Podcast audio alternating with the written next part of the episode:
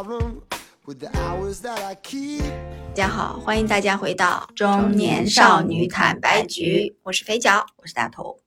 今天我们来聊聊这个换季的这个保养话题啊，就是现在不属于就要说冬春交接的对，冬时间对吧春交接，反正在杭州这里是这样的，可能北方的朋友会稍微晚一点点。对对对。然后作为中年人呢，这个哎呀，换季的时候其实会冒出很多问题，你有没有觉得？对，而且皮肤保养其实好像这自从我们进入，我感觉进入三十岁以后是一个非常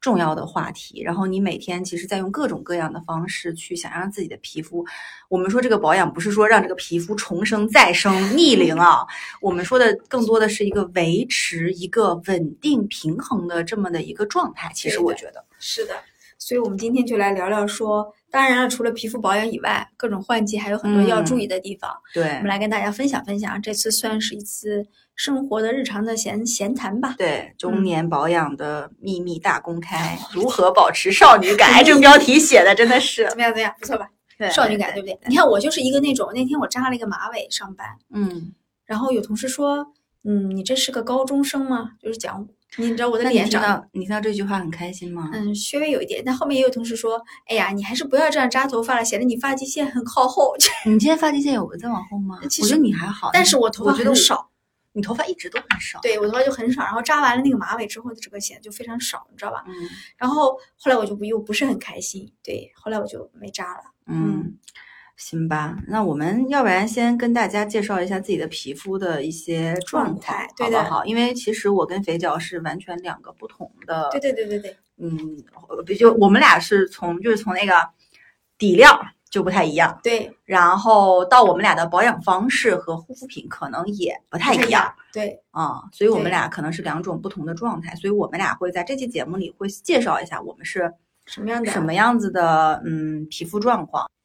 那么可能会有不同的一个应对的方式嘛。那你先说。嗯，我先说一下我，反正年龄大家也知道啊，三十五加，现在已经三十三十七岁了，就是一个非常中年的这么一个皮肤状态嗯啊。然后呢，基本上我是属于那种混油皮，容易长痘儿。哎，我长痘儿真的很奇怪，我青春期的时候吧也长，嗯，然后青春期过了之后，我我还记得我我小的时候，因为爱长痘儿，那个时候叫痤疮，嗯。我不知道你那个时候长不长，我感觉你应该是不长痘儿的。比较少，嗯。对，然后我那个时候因为混油皮就很爱长痘，嗯。然后小的时候还喜欢抠，嗯，就上高中、初中的时候，然后就觉得有点影响这个影响面容，然后我嗯。妈就会带我去看医生，那个时候是看医生皮肤科，然后医生给我开的那种就是涂的那种水儿，嗯就往脸上涂，我记得我还是就坚持着每天往脸上涂那种。有用，有有有没有用？反正我忘记。反正那个时候长的痘儿，你知道多吓人吗？就那种红痘儿，我知道，满脸都是。哎但现在看不出来啊，就是你没有留下那个的痕迹，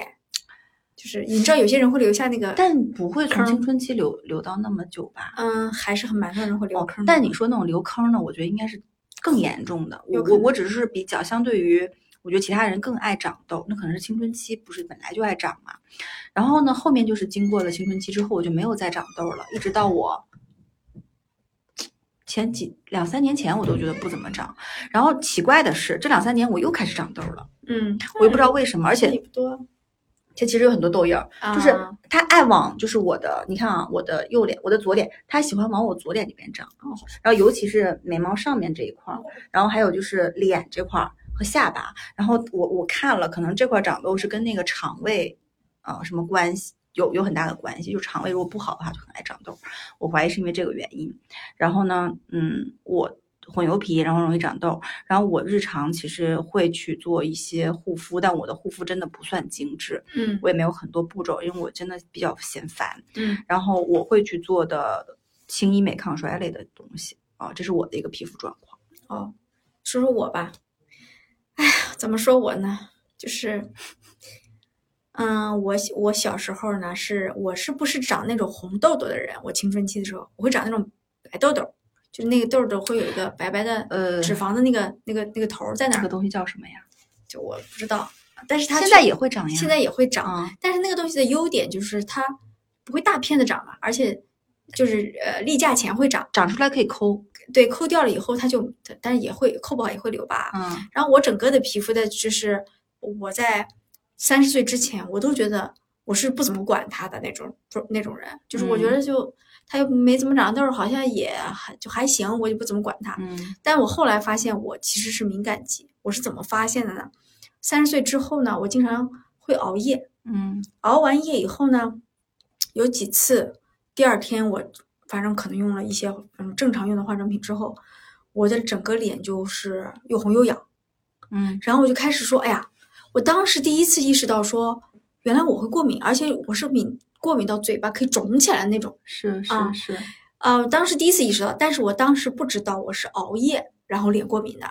你知道吗？所以你后面找到的原因就是熬夜吗？就是熬夜。然后发现我每次熬夜，第二天如果我没有去精心的呵护它，我就会大过敏。但如果呃，我发现这个问题以后，不就开始用一些维稳的产品嘛，就嗯好很多。但是我想问你，这个熬夜是有固定的时间点吗？就是十二点以后。对，但是比如说这一个星期有四天都在十二点之后，嗯那下个星期大概率可能就烂脸了，就是我经常这么讲，烂脸，嗯就脸又红又痒。那如果说只是偶尔一两天嗯还好，它只是会说有长一点痘痘出来什么，它就会嗯过去。我是这种人，所以我其实属于敏感、嗯比较敏感，但 T 区是会出一些油，但其他部分就好像还好，就这么一嗯个人。然后呢，就导致是，但我脸上有很多的有的没的的那种呃瑕疵吧，算是我 说不上来吧，因为这算什么？就肥脚，它其实是一个，我觉得是我周边皮肤挺好的，就是我我的我认为的皮肤好，就是白，嗯呃，没有特别严重的那种很多痘痘瑕疵。他嗯脸上，你就大家知道，白的人就脸上会有一些斑啊，之类的，它。会有然后它红的东西，对对对，反正你的脸总体的感觉给我就是白，然后有的地方会有红，但是在我印象里，经常会碰到它的问题，就是它会过敏，对，就是嘴唇会肿，然后以及嘴唇周边会有一些红红的东西，对对就是对对对就是那种，然后嘴唇精华会干，对。然后我跟你讲，就是我曾经踩过的，就试过的大过敏的状况啊。我用一款防晒霜，同一个品牌，它一开始是一点零版本，我一直用它，我就哎呀这个贼好，我不过敏。结果它有一段时间升级到二点零版本，我刚好嗯一点零用完了，就买了二点零，用嗯一次就过敏，而且我嗯是从脖子开始痒。嗯，那天我觉得哇，脖子好痒，脖子吗？呃，防晒霜我都会带到脖子嘛，脖子开始痒，脖子完了以后又往上走，整个脸就痒。你是见过我那个德行的吧？啊，就是你之前说要送我送我那个我有两次都要送你，是不同的两个，对，不同的两个。那是因为你太爱过敏，对，真的，我就是那两次都是因为用防晒霜，然后给了大头，我说不行，我过敏。但在我脸上就没有任何问题。对他就没问题，嗯然后我就给他用。对然后所以我后来基本上就是固定品牌，然后尽量维稳。但是目前的彩妆这一类的我，因为也用的不是非常多，但是我没有对彩妆过敏过。但是防晒霜要特别注意，我是经常过敏的。嗯嗯，那我的就刚才说过的皮肤问题，大家就是长痘、混油皮嘛。然后我经常就是 T 区混油，然后呢，就是你知道，因为我会比肥脚上妆会多一点，就是嗯我可能经常性的化妆，嗯那化妆以后皮肤干就会体现出来，就是你油的地方不会，比如说我 T 区这里，你看啊，它画出来其实就你感觉挺那什么，但是你看我有纹的地方，啊，就卡粉儿是吗？它卡粉，就嗯而且不管我里面上了，就是我在化妆之前补了水，做了面膜，或者是我上了那个妆前乳啊，其实效果都不大。那这种情况下，其实我就知道说我的皮肤其实是干的，因为你干，你才会有各种问题。那我就有的时候就会去打水光，会稍微有所缓解。但现在又不行了，我连打水光都会长痘痘。然后我最近几年最大的问题就是长痘痘。嗯当然我自己分析了一下，是跟内分泌失调，比如说或者是来大姨妈，或者说爱吃辣的、爱喝酒。我不是爱喝酒嘛，我爱喝酒，我一般晚上喝完酒以后，第二天就感觉皮肤状态不是很好，所以我的皮肤问题也就主要是爱长痘痘，加上化妆的时候卡粉，就这这些问题啊。嗯，好的，好，那我们各个讲一下自己的护肤品的这么个情况吧。嗯，说说就是你有一些是，你总有一些用这个，比如说的原则吧，比如说你护肤会遵循什么样的规律，或者是你嗯你有什么准则吗？嗯，对我来讲是这样的，就是因为大家知道现在社交媒体上会推荐各类型的就是所谓的这个产品那个产品。嗯，对我来讲呢，我说有有人信是可以的，但对我来讲，我可能就是做有效的，而不是别人广告里说的。因为你会发现那些被吹上天的那些产品，它大多数可能就是真的是广告。但是你，但也不是说广告都是不对的啊，广告里有对也有不对，但真最终找到适合自己的才才是最好的。那我就会呃会发现有一些东西是广告里说的好的，我自己用也的确好的，但有一些东西就是可能就很贵很贵，但买来之后就是在那里落灰，因为你发现用了两次之后没有效果。然后另外一个就是我的护法则，就是我觉得轻度的日常医美加上适合自己的护肤品是最重要的。嗯，你嗯，你的护肤法则呢？我的法则就是因为我发现我是爱熬夜之后不是就爱过敏嘛，所以后来我觉得啊就是嗯睡觉好的睡眠、好的饮食，然后就是能有规律性的运动，尤其排汗。嗯是比较能够说让你在叠加上面其他护肤的化妆品也好，还等等东西也好，会更有效果的。如果我今天每天睡得很晚，啊，打熬夜，我吃这吃那，吃乱七八糟的东西，又不运动，反正基本上那个皮肤吧也就好不到哪里去。嗯我还是觉得说从内而外的散发出来的那个东西会更重要。但嗯是由于我现在做不到，就比如说最近有多少会有点熬夜，嗯那我就必须用化妆品这个东西来弥补我客观就是做不到这件事情，嗯来做一些补充，所以我就会用一些比较基础并且是维稳的化妆品来维持自己皮肤的稳定。嗯我这两年反复的尝试了各种方式以后，我我觉得就是我试出来了该怎么去维持稳定，然后让我在偶尔的熬夜啦，或者是饮食不规律，或者是实在没有时间运动的时候，基本上也能不过敏。你看这两年你看到我的时候，一年还是有一两次呃我我会觉得跟你出去，就是咱俩之前去旅行的时候。你有的时候，比如说因为可能是作息不规律了，有的时候晚上我们喝酒或者睡得晚了，我就记得你是容易脸脸上长痘儿或者是红的，然后就肥脚他兜里常年都有一个那个唇膏还是啥呀，就是治唇炎的，啊，对，就他唯一而且他就是不能用普通的口红，是吧？就是他一定要用他自己特制的，我也不知道是啥啥牌子、啊。孕妇因为之前我老想送她这口红，送她那口红，然后跟她涂，比如说像普通的我们闺蜜啊、女孩啊一起会一起大家试一个颜色的口红，看谁合适。但是跟肥皂就没有办法干这件事儿，因为嗯她的口红是轻易间就是不能去更换的。哦，那我接下来讲一下我们用过的护肤品吧。好呀，对护肤品的话，哎，你知道我就是我年轻的时候，我觉得是二嗯二十八九到三十四五这个期间，嗯，我是比较听信大牌的，还是比较天真，还是怎么样，我就会被广告洗脑，然后跟风买大牌，比如说腊梅系列的、赫莲娜的黑绷带，就是香奈儿，然后雅诗兰黛，就这些大牌，我觉得那做了广告，然后大家都买，然后社交媒体上都推，总不会有有问题吧？所以在我不知道该买什么的时候，或者我不知道什么是最好的时候，那我觉得是不是大牌加上爆大牌加爆款加上贵的总没错。嗯，但是这个呢，其实一方面我们且不说在这方面的护肤上面你投入了多少钱，这个钱是有用的还是没用的，这个反正都是你自己踩过的坑或者走过的路嘛。我们就单纯说，嗯，我在用过的这些大牌里面，可能效果比较好的啊，不好的我可能就也不会重点说。首先，嗯、兰蔻的那个有一个眼霜，就那个兰蔻精纯眼霜啊，这个没有广告，全程没有广告，兰蔻也不会找我们做广告。兰蔻精纯眼霜的那个的确是对细纹和黑眼圈是有所改善，但前提是你要持续用。但是呢，那个东西其实价格是不便宜的，三十克就这么一小罐儿，大概一千多啊，就一小罐一千多。然后如果你想用到效果，其实我还需要厚涂，那我可能两三个月就用完了一个啊，就其实价格是有点贵的。然后再说赫莲娜那黑绷带被吹上天那黑绷带，嗯嗯，很贵啊！我我上次是跟我妈一起去海南免税店，我给她买了一罐五十克的，给我买了一罐一百克的，两个加起来花六千多。嗯大家知道这东西，就它非常贵。然后呢，但是我觉得对我来讲的效果没有很明显。嗯，sorry 啊，它是主打什么效果的？我没用过，我也不知道。就是它主打就是你你回头小红书就黑黑绷带就是被吹上天那个很贵，它主打的是玻色因含量超过百分之三十。对，玻色因是一个就是非常就是应该是一个非常稀有的还是怎么样？就是反正就是可以抗衰的，哦，抗衰维稳，对，就抗衰很厉害，说它，然后就是玻色因含量真的超过百分之三十，所以它贵。那我周边也有人用黑绷带，效果是好的，但我观察了一下，好像本身是那种肌肤问题没有很多，像我这种容易起痘的有有有痘肌，我就觉得我用起来有时候它有点给我负担过重啊，你懂吧？就是可能你可能也不行，你这种敏感的估计也不太行。嗯但我妈用起来就还行。你看我妈六十岁，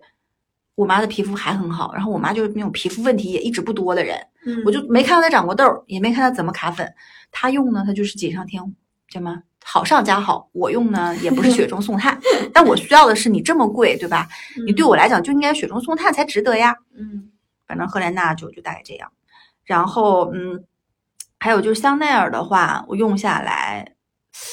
我最近在试它的眼霜，呃，我我还在那个体验当中，但是也就很贵，就很肉痛。但眼霜我通常会买比较贵的，那你觉得有用吗？我我不知道呀，我就很难说，因为我觉得你是心理作用。我对的是，我觉得是因为你嗯知道，你说你现在因为已经有假性细纹了嘛，但我用这些东西的时候，我感觉它只要没有更深，可能就是有用。但是我同时也会做一些轻度医美，所以我不知道到底谁带来的。你还记得你大概三四年前送我了一股一管眼眼霜吗？那个你有一年我过生日，嗯，我到现在都还没用完。那就完了呀，过期了呀。我悦薇的我不管还是啥的，我忘记了。我不管过不过期的，我就是乱用嘛，你也知道的。嗯对，然后那个，嗯，刚才讲到这大牌，然后呢，还有就是，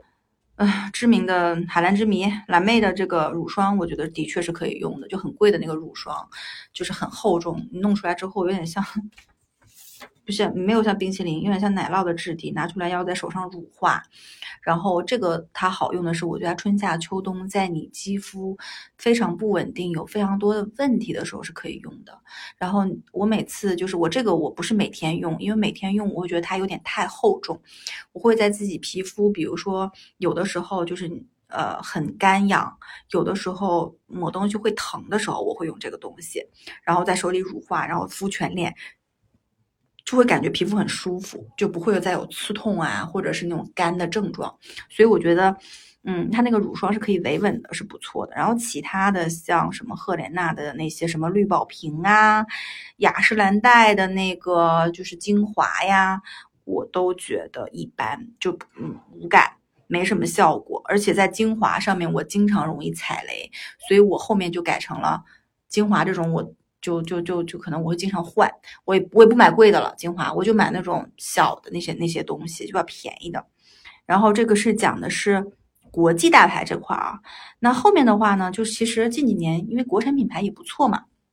我嗯，后面的话就会开始，因为周边可能整个的身边的朋友也开始会去用国产的一些品牌，然后我就开始会用一些国产的嗯护肤品，比如说像什么瑷尔博士啊这类型的，我觉得就还不错。首先，我对于国产品牌的诉求，说白了，嗯，因为它价格其实性价比是高的，我对它的要求就成分天然，要温和，温和很重要。然后我也不求它立马给我带来说。嗯，很大的一个改变，因为这也不可能。就护肤这么多年，我们大家也都知道，即使你用一千、两千、三千的，它也不会立马有改善。但是我对于国产品牌的诉求就是它可以维稳，然后逐渐，如果很如果有可能就逐渐改善，甚至不改善也可以，只要能帮我暂时压住一些我的痘痘，或者是维持稳定就可以。然后我是比较喜欢像瑷尔博士啊这些的。啊，而且出差的时候携带也都挺方便的，我觉得，嗯，补补水保湿什么的都挺好的。然后呢，就是讲到瑷尔博士，我最近在用一个瑷尔博士的洁颜蜜，我不知道你有没有接触过，他们家有个洁颜蜜是那种，嗯，按压泵的那种设计，嗯，然后，嗯，我一般会早上起来的时候用它，但我晚上回家，我因为有一天化妆卸妆，我会就是卸妆之后用像香奈儿的那个洗面奶，因为我喜欢那种泡泡很多。然后早上我在睡了一宿之后，其实我的脸上会有一些出油，但是又没有说像晚上回家的时候需要那么彻底的去清洗，我希望它温和一点清洗的时候，我就会用瑷尔博士的这个洁颜蜜，因为它很便宜嘛，也不贵，然后很温和，然后那个东西挤出来之后，嗯，它会有淡淡的那种天然成分的味道，就不是很香的那种假香，然后也不假滑，然后容易起泡，就有种那种氨基酸的那种洁面的感觉，嗯。尤其是我在长痘儿的时候，就皮肤感觉自己很油的时候，啊、我会比较喜欢用。还有就是在我做完医美，就是有的时候脸就是不是很稳定，然后又水油不平衡的时候，我也比较喜欢用这个洁颜蜜这个产品。然后洗完了之后就感觉皮肤很清透，没有负担嗯啊、然后挺温和的，也不会说洗洗完脸觉得很紧绷。有的时候你不知道你有没有用过一些洗面奶啊，就是用完之后皮肤洗完很紧绷，就然后还有一些洗面奶就是它硬硬要搞出很多泡泡，你就觉得说你很就很假。但我会觉得，反正我给大家比较推荐瑷尔博士的这个洁颜蜜，我觉得还不错。嗯嗯，然后就是面膜，面膜的话。嗯，我除了医美过后，我会去用一些这种修复型的面膜，像什么伏尔加之类型的啊。然后我我也会用瑷尔博士的面膜，我觉得因为它那个，我不知道你喜欢用什么样的面膜，我比较喜欢用的面膜就是那种，我不喜欢用特别厚重的面膜，我喜欢用清透一点。嗯，我我也不喜欢带面膜纸的面膜，讲实话，面膜纸就是为了成型，就是有一个两层两层，我喜欢用嗯一层，就直接一捞出来。然后我是不嫌它烦的，就是我给它打开瓶着，我不嫌它烦的。然后，嗯，像伏尔佳、可复美这些嗯面膜以以外，我也喜欢用像瑷瑷尔博士它那个面膜，就它有一个是那种像像香蕉香蕉膜布的那种面膜，很薄。那薄的特点，它好的就是上脸很服帖，然后精华也不会到处去散，然后比较容易吸收。而且我用面膜的很重要的一个标准是，用完之后它皮肤不能泛红，且我用的时候不要很刺痛，我觉得就就就够了，就嗯用来修护我的这种比较脆弱时候的肌肤就比较合适。嗯嗯因为这个品牌不是你当时用了有跟我提过嘛，对我不是也去买了它的那个面膜和精华来用嘛。啊，你买的是那个精华对对对对对，嗯我也可以分享一下，因为我后面不是说我要维稳嘛，然后我也看了一下这个品牌，它其实是对敏感肌是非常友好的，所以我就说我来试试看。那而且这两年你也知道的，就是国货崛起还是蛮凶的，嗯嗯，还是很多人在尝试啊。嗯那我就像你说的那个面膜，它其实是主打那个熬夜修复嘛，哎呀，你也知道，就是非常适合我。然后呢，它就是那个香蕉丝绒布呢，它就有点黄黄的，对对对对，感觉很香蕉，很对，就它在一众面膜中脱颖而出，就是其他的面膜都是那种很白的那种白纸，对它很薄。对。然后它确实没有什么乱七八糟的香味，因为我敏感肌就嗯不太喜欢添加很多东西那种嘛。嗯然后呃，而且面膜比较薄，上脸就比较服帖。那我说说这个精华，这个精华呢，它其实叫那个前导精华。嗯，我没用过精华。对，那其实听名字你就知道嘛，它是为了促进后续那种化妆品的吸收的，嗯，然后可以修复受损的那种肌肤，尤其熬夜的时候会用它来改善那种暗沉，因为熬夜嘛脸就很容易黄嘛。那换季的时候呢，也可以缓解那种泛红，因为我我脸很爱泛红的那种，有红血丝啊什么的，然后保护那个屏障。就我真的非常需要一个强大的屏障，敏感肌，而且它很它那个包装很有趣啊，它是那种密封的真空包装，很干净很卫生，它就是那种呃就是就是高科技那种是那种真空泵，就压一点的，它下面那个就会往上升，嗯，就是你不会因为说嗯用到最后瓶子里面还有很多东西就会浪费掉嘛，它它压一压它直接往上升，你就可以用的很干净，嗯而且它确实也没什么特别的香味儿，就不太黏，嗯，用起来比较舒服。嗯然后后续感觉用其他的水乳啊，就吸收也不错。后来我去他们旗舰店看啊，他们有那个小黄人的那个联名款，因为它不是那个嗯香蕉丝绒面面膜布嘛，然后它这个精华也出了个小黄人的联名款，因为它本身包装就是黄黄的，嗯，我估计我可能三月份的那个对再买对大促的时候一肯定要囤一嗯瓶，对。嗯然后它不是个牌子，我估计有些人就是没怎么听过，它不是福瑞达旗下的嘛？是嗯福瑞达是我们山东企业，好像是大厂。对，所以我就比较有这个亲切感。对，嗯然后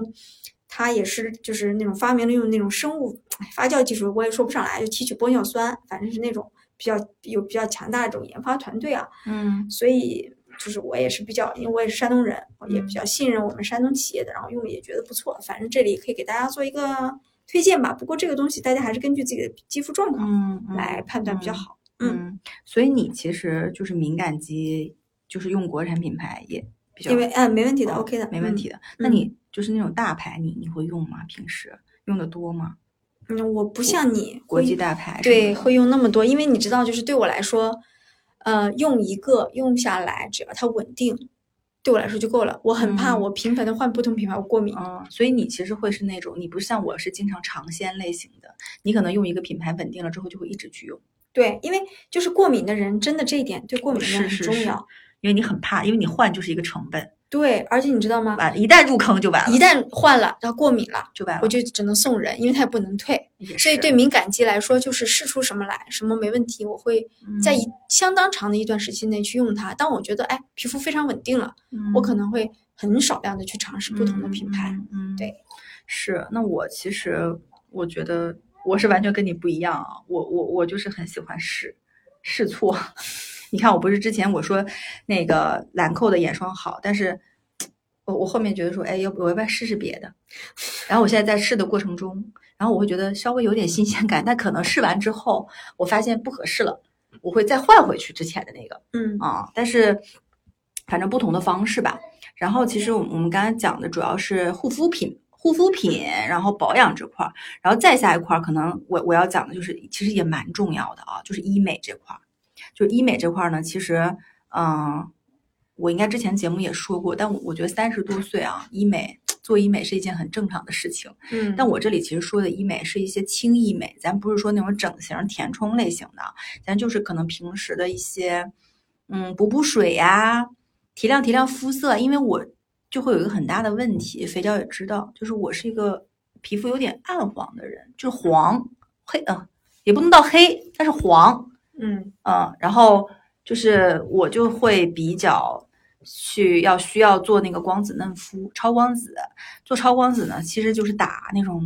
亮光啥的，完了就是提亮肤色，的确是有用的，且能淡化痘印儿，就是是可以去黄的。然后呢，但水光针我也经常会打打。水光针的话是补水，其实对于像我这种干的，其实打打是好的。但我最近有有就有些问题，因为我之前囤了三次水光，但是呢，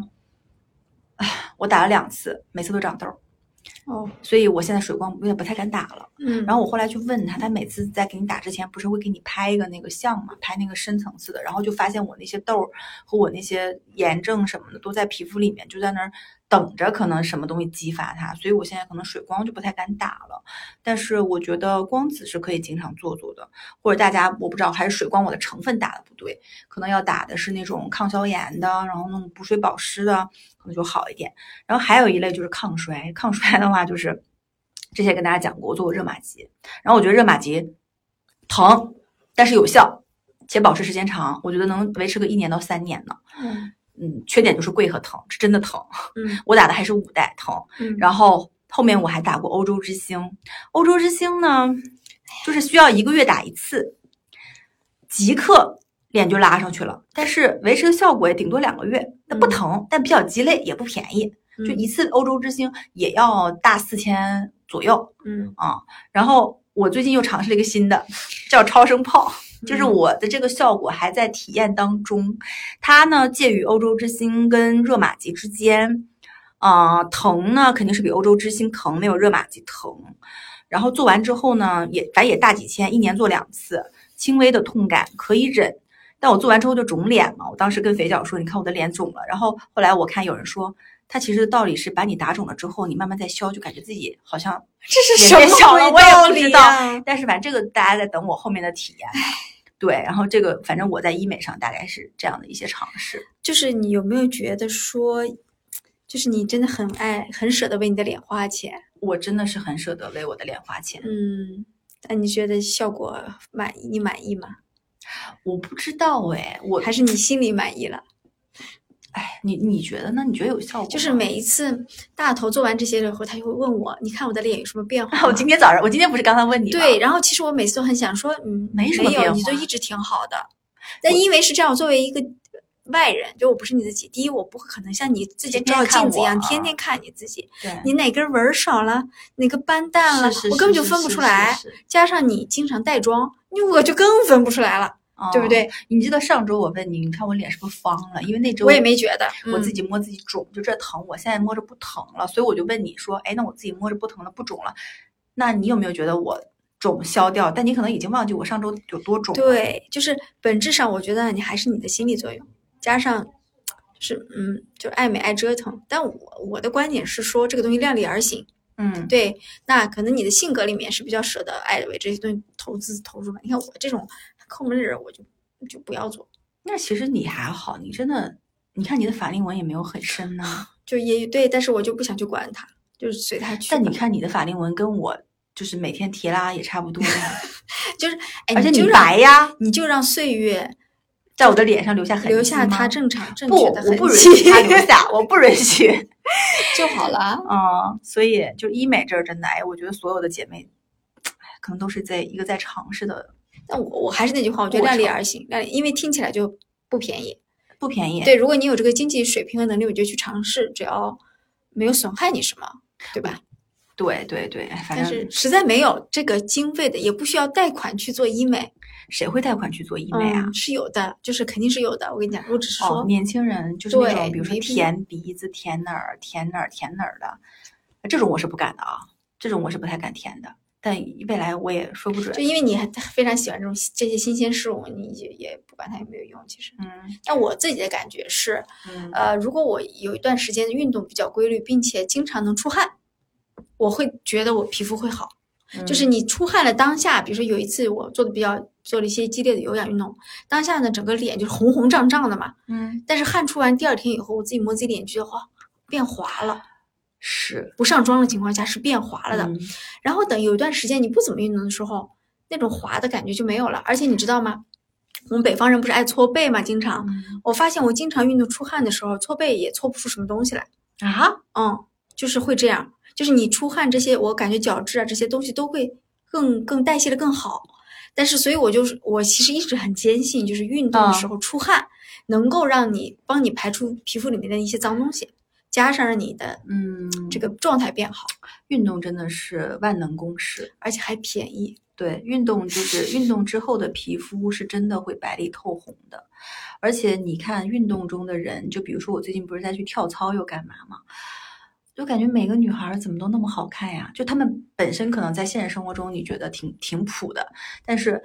大家一起跳操，在那个也不知道灯光下还是音乐的一个渲染，就是她大家一起跳完操之后，我觉得每个女孩儿都白里透红。对，皮肤超好，然后你也不知道她们到底有没有化妆，反正不管化了妆还是没化妆的，就运动之后那种白里透红，而且我觉得皮肤会变白，运动完之后也不知道为什么，可能是因为红了，然后尤其是有氧运动，就我觉得是真的可以让皮肤变好的，就像刚才肥脚说的，对然后但是有一点一定要注意，就是大家知道，就防晒这件事情啊，啊，呃也要经常做，就是被晒到是导致肌肤衰老的第一因素。嗯嗯嗯，所以防晒并不是为了防黑，就黑其实已经不，如果黑但是你不老，其实也是好的。就我可以接受我黑，但我不能接受把我晒老，晒出都是皱纹儿。所以防晒大家一定要做好，不管是在室内还是在室外。你现在白天涂防晒吗？嗯，最近没怎么涂，因为老戴口罩。对，呃但但是就像那个肥脚这种每天物理防晒，反正也行。嗯但是我真的觉得说，因为像我不是有的时候经常喜欢去江边跑步嘛，我最近不是又开始跑了嘛，天气暖了，我跑步之前是一定要涂好防晒的，嗯因为我发现我之前去年夏天很热，我不是江边跑了几天，我就涂的不是很认真、很仔细，有的时候早上。就出去了，然后我就会发现那个皮肤啊，要不然就是这里红了两块儿，要不然就是好像又开始长纹儿了，还是干嘛的。会有些晒斑对对对。对，所以嗯我觉得就是在运动这个，就是只要我们做好防晒，其实运动就绝对对皮肤是非常嗯好的。还有一个点就是我刚才说的，因为我自从发现我熬夜之后皮肤会大敏感、大过敏之后，我就知道早睡早起对于皮肤变好太重要了。虽然我做不到，但你可以讲讲，你有一段时间不是隔离在家吗？我有跟你说，我阳了那段时间，嗯，我在是被迫在家每天睡觉，对因为也起不来，对，几点睡嗯几点起？你说？没就几乎不起啊，哦，躺一直躺着。几乎一直在躺着，但是在出汗，然后也不化妆，嗯、也饮食非常的清淡，因为可能也吃不下什么，只喝水，然后吃粥。然后我发现，我有一天就是当我状态好了之后，烧了两三天之后，有一天梦中惊坐起去照镜子，我靠，我那个皮肤应该是近十年最好，是比我做过光子，比我上了妆、涂了粉底之后还要好嗯，的那种好。我当时就拍了自己一张照片，且跟我妈视频，我说妈，你看我现在的皮肤。那后来我就发现，就皮肤好，就是你不要折腾。嗯，就首先为什么好？一我没有吃辛辣的，我没有吃油腻的，我没有喝酒，然后我没有熬夜，然后你就会发现，嗯，这样就是你不折腾它，然后睡得多，然后以及不化妆，就真的会让皮肤变好。嗯对啊，但你在本期节目一开头就说了一堆化妆品的名字。对，不是我的是护肤品，不是化妆品。哦，sorry，sorry 所以我还是那个观点，就是嗯我们没有办法保证说每天都能够持续的早睡早起的时候，就我这是我一一贯的观点啊，嗯我还是要用一些就是化妆品帮我去弥补我不能早睡早起这个东西嗯带来的问题。然后就是尽量用一些这种维稳的一些护肤品。对，然后温和一点的，嗯，对，嗯，然后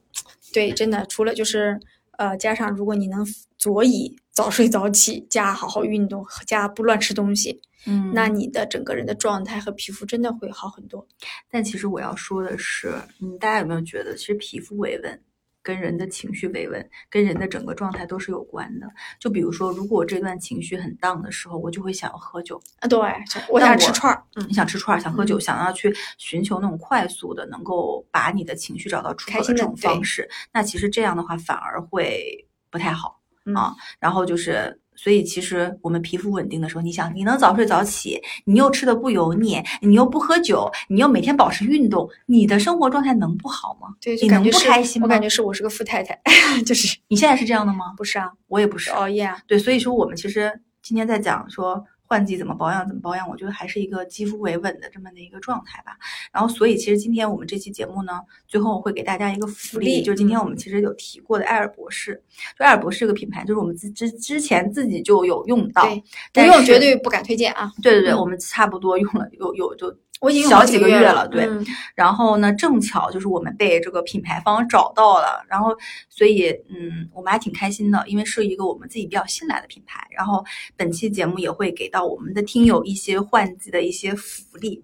就大家。嗯，可以复制评论区的淘口令，到某宝领取专属的优惠券去购买。因为马上不是又要三八女王节，又反挺多大促，大家可以在大促的时候去买啊。嗯，然后大家可以前往艾尔博士的天猫旗舰店，联系客服报暗号“中年少女坦白局”，下单的时候一定要记得备注“中年少女坦白局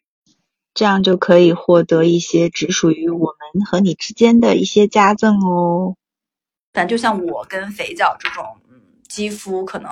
会需要维稳的，嗯，然后会有一些刚才我们说的一些问题的，大家如果喜欢的话，反正是可以去购买的。广告来的猝不及防，是不是？记录一下，没关系，大家根据自己的肤质或者是特征去选好了，对对对，然后我觉得，反正最后要说到的一点就是，嗯，要维持少女感，嗯，保持或者是健康的保持健康的，保持健康的生活方式，选对护肤品。选对护肤品和好的心情，嗯，都是有非常大的关系的。好吧，嗯那么这期就好吧，那本期节目就到这里就结束啦。喜欢我们的节目，欢迎订阅我们的节目啊。然后想跟两位主播深度交流，欢迎加入我们的微信听友群，搜索“坦白”的拼音“坦白零三零三”。好吧，本期节目到这里结束啦，大家都要肌肤好好的，拜拜拜拜。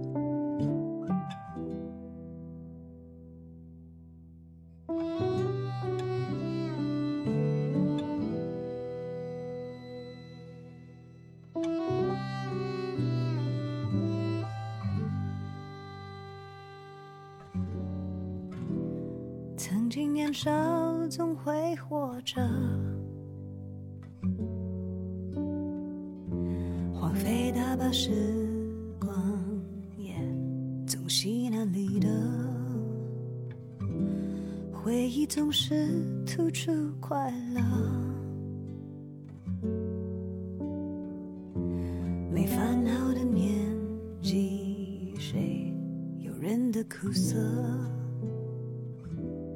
如今承认是难规则，把大悲的喜体面的不露声色。一年又一年飞逝着，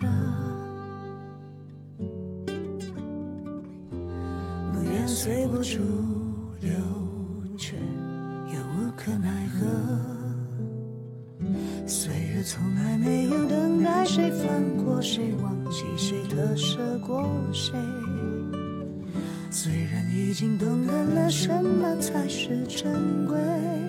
只是，只是时间消失的太快，我们都来不及回头看。人们总是察觉得太晚，遗憾早成。